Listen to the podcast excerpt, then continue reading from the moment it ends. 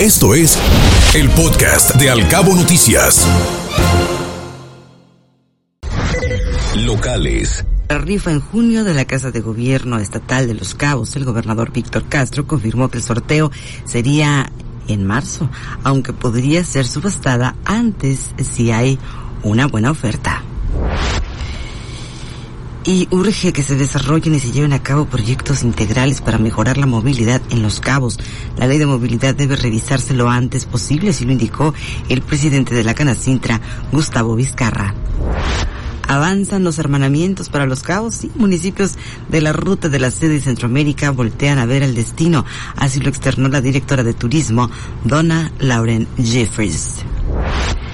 Y listo ya, primer torneo de pesca femenil Think Promise 2022.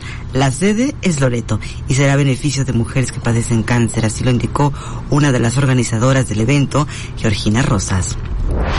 No se registraron robos en escuelas durante este periodo vacacional de Semana Santa en Los Cabos. En forma normal, el regreso a clases presenciales, así lo dijo el jefe de servicios regionales de la SED, José Enrique Olachea alista la campaña de vacunación triple viral en Cabo San Lucas. Es para proteger a niños contra el sarampión, rodeola y parotiditis. Así lo comentó el jefe de la jurisdicción sanitaria, Ulises Meléndez. Escuche Al Cabo Noticias de 7 a 9 de la mañana con la información más importante de los cabos, México y el mundo por Cabo Mil Radio 96.3. Siempre contigo.